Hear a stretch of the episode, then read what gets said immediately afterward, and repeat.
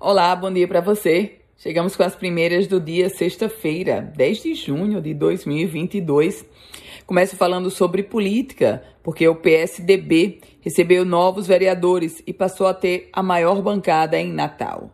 Dois vereadores de Natal se filiaram ao PSDB. Os novos filiados, Aldo Clemente e Herbert Sena.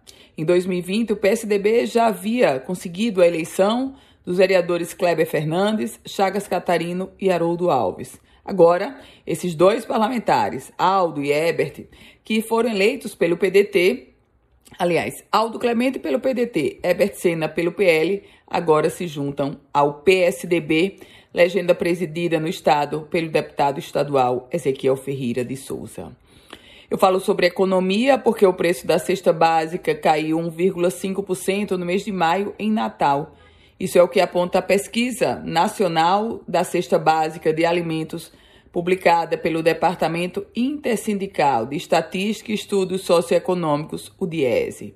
A diminuição seguiu uma tendência nacional para o mês. Isso porque, minha gente, das 17 capitais analisadas pela pesquisa, 14 registraram queda no preço. As reduções mais acentuadas foram nas capitais Campo Grande, Brasília, Rio de Janeiro, e Belo Horizonte. De acordo com o DIEESE, a cesta básica em Natal custou R$ 586,42. Chuvas e o efeito dessas chuvas. A barragem de Pau dos Ferros está com 78,17% do seu volume. Olha, esse reservatório não atingia a marca de 78% desde 2011. E tem dia D de vacinação contra o sarampo. A Secretaria Municipal de Saúde de Natal confirma para esse domingo, dia 12, das 9 da manhã até as 5 horas da tarde, o dia D de vacinação contra o sarampo para crianças de 6 meses a menores de 5 anos. Os pontos de vacinação acontecerão no Shopping Via Direta e no ginásio Nélio Dias.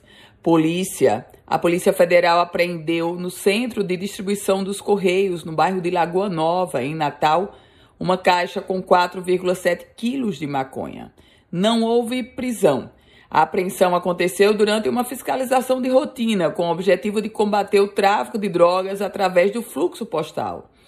E essa encomenda de quase 5 quilos de maconha estava sendo estava, foi enviada, aliás, pelos próprios Correios. Meus caros ouvintes, essas são as primeiras do dia com Ana Ruth Dantas. Quer receber um boletim semelhante a esse?